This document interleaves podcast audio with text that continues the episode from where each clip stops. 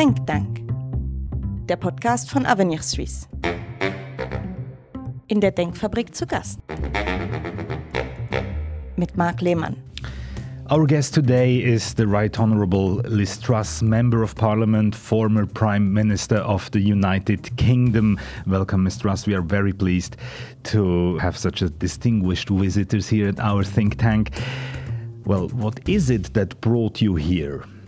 I'm here in uh, Switzerland to talk about how we increase growth in Western societies. How do we make the case for free trade, free enterprise, and how do we fight back against the growing size of the state? How do we make our arguments so that we are able to bring prosperity to future generations? Because we have been through a difficult period after COVID.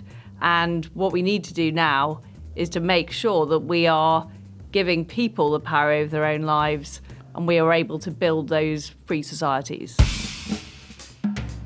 And why have you chosen our think tank for a, let's say, initial discussion after you, you arrived to Switzerland? A few minutes after your arrival at the airport, you just visited us. Why is your, it? Your, your think tank shares the beliefs that I have, which is that the free societies, democracies, free trade is the best way to ensure human progress. Yeah. But regrettably, we're not seeing that at the moment. We're seeing fewer people live in democracies than they did 30 years ago. We're seeing trade or the speed of trade deals slowing down. So, what I'm keen to do is to come here to Switzerland to talk about how we can work together to make the case for freedom and free markets.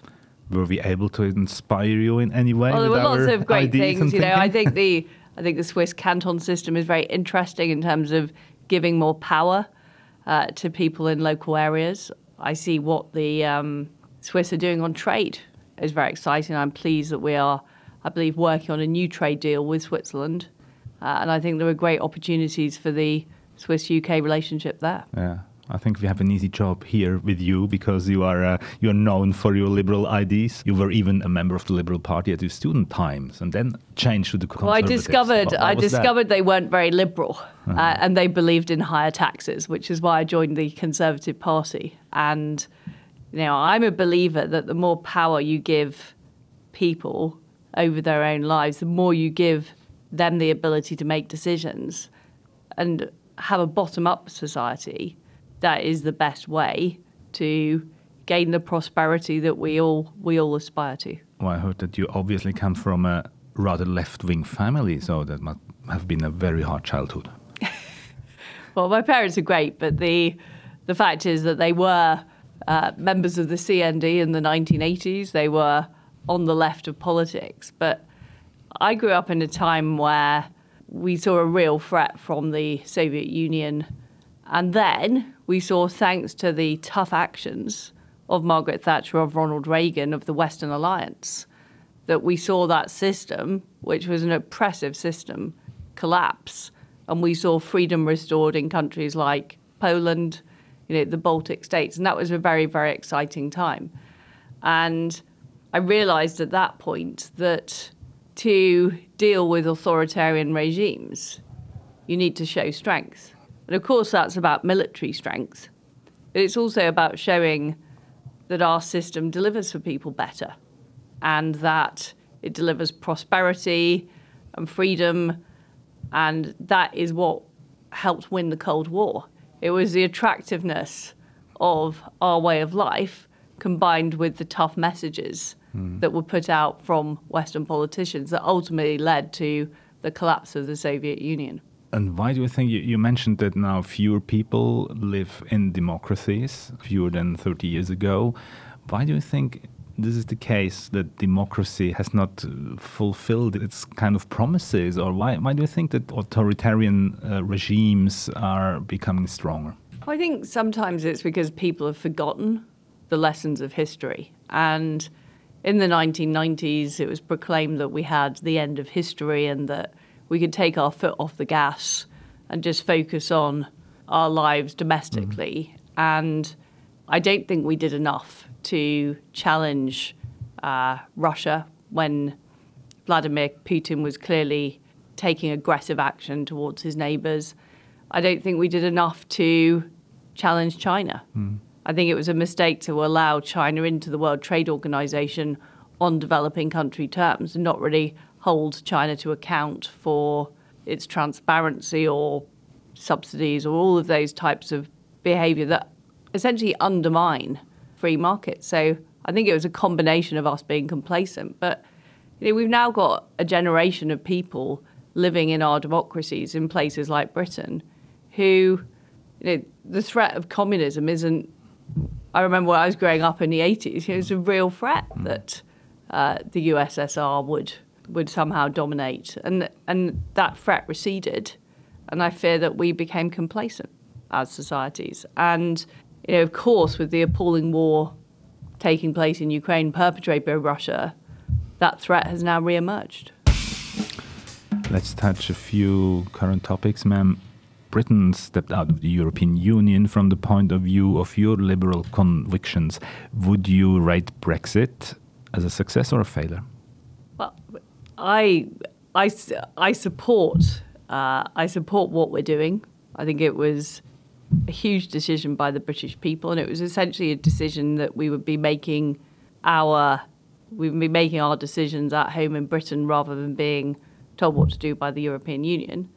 I think we now have to deliver on that, and even well, seven years after the vote to leave the EU, we've still got most of those EU laws on our statute books. So I think we need to do more now to do things differently and to deliver on the potential of the EU. I mean, I'm sorry, not of the UK. I mean, I am very proud as Trade Secretary that I secured the Australia deal, the New Zealand deal, and started the negotiations to join the CPTPP. I think that will prove to be of huge benefit to the okay. UK.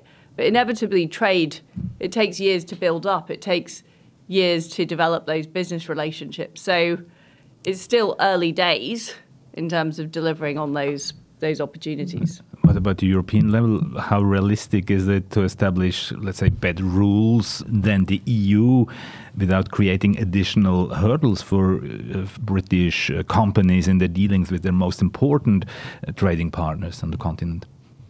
Well, I think we've got to look at the future. And the fact is, it's the economies in Asia that are growing the fastest and where the biggest growth opportunities are for business. And also the United States and the Americas as well. So you, you can't just look at trade as it is now, you've also got to look at trade as it is going into the future. And of course, the EU is an important relationship. We have a trade deal uh, with the EU. But I don't think we should allow that thinking to dominate mm. what the UK does. I think we have to look at the global opportunities for the UK. But you were initially an opponent of the Brexit in the in the pre-referendum campaign. What made you a supporter of the Brexit? Well, first of all, I'm a Democrat, and the British people voted uh, to leave the EU. But also, you know, I was originally concerned about disruption immediately after the vote. That disruption didn't happen. And I then saw the opportunities they were, particularly on trade. But also, you know, during COVID, we were able to do things differently on the vaccine. Uh, we've been able to, I think, lead in areas like foreign policy because we were less constrained. So it was a clear decision made by the British public. It gives us the ability to do things differently. But you mentioned, Mr. Truss, Britain is more than Europe, thinks big, so to say, has always had a global perspective. What is the current status of the UK's portfolio of, let's say, free trade agreements?